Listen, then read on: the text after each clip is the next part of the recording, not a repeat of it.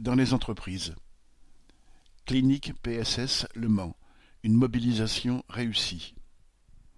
À la clinique du pôle Santé Sud, PSS du Mans, une mobilisation du personnel la semaine précédente a contribué au succès de la journée du 16 juin dans la santé.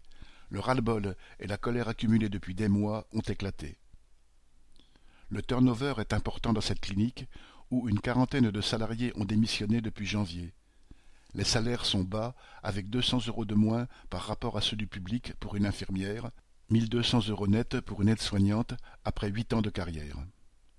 C'est une décision de réduire les effectifs de tous les services pour récupérer du personnel afin de rouvrir un service supplémentaire qui a été l'élément déclencheur. La direction a bien essayé de calmer la colère qui montait en faisant machine arrière sur le redéploiement du personnel et en lâchant quelques concessions sur une prime mais ces tentatives sont restées vaines. Ces reculs montraient surtout qu'elle craignait la réaction des travailleurs. À l'appel des syndicats, une assemblée de quatre-vingts personnes et des débrayages deux matins de suite ont contribué à faire progresser le mouvement. La direction a alors tenté à nouveau de le stopper en promettant d'avancer les négociations salariales NAO si les débrayages cessaient. Elle a expliqué qu'elle n'aurait pas les moyens d'augmenter les salaires et qu'il faudrait un coup de pouce de l'État pour pouvoir les aligner sur ceux du public. Elle a même été jusqu'à encourager le personnel à faire de la journée du 16 juin un succès pour montrer que les établissements privés de santé ont eux aussi besoin d'aide. Cette politique consistant à se reposer sur l'argent de la collectivité est indécente.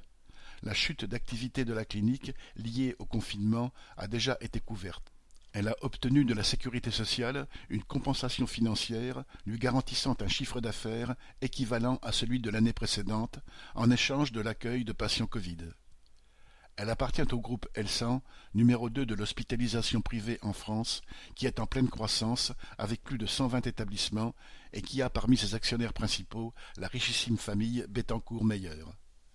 Payer des salaires décents à ses salariés est donc parfaitement à sa portée, sans aller quémander des aides publiques.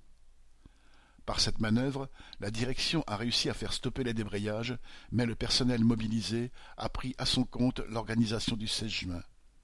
Des pancartes et des banderoles sont apparues dans les offices des soignants. Les déclarations de grève ont afflué et la direction a dû faire appel au préfet pour ordonner des réquisitions. Malgré les réquisitions de grévistes, cent cinquante salariés sur cinq cent soixante se sont retrouvés le matin pour partir ensemble du PSS. Ils ont formé un cortège jeune et très dynamique pour rejoindre les autres manifestants des hôpitaux publics. Ils ont traversé toute la ville en arborant et scandant des slogans comme Public privé, on veut l'égalité. Pôle Santé Sud, toujours donner plus pour toujours avoir moins. Et aussi actionnaire millionnaire égale salarié sous-payé. Cette journée a été vécue comme une réussite, même si les raisons de la colère sont toujours là. C'était une première en douze ans d'existence du PSS, et tous ceux qui se sont mobilisés sont fiers et contents de l'avoir fait. Correspondant Hello.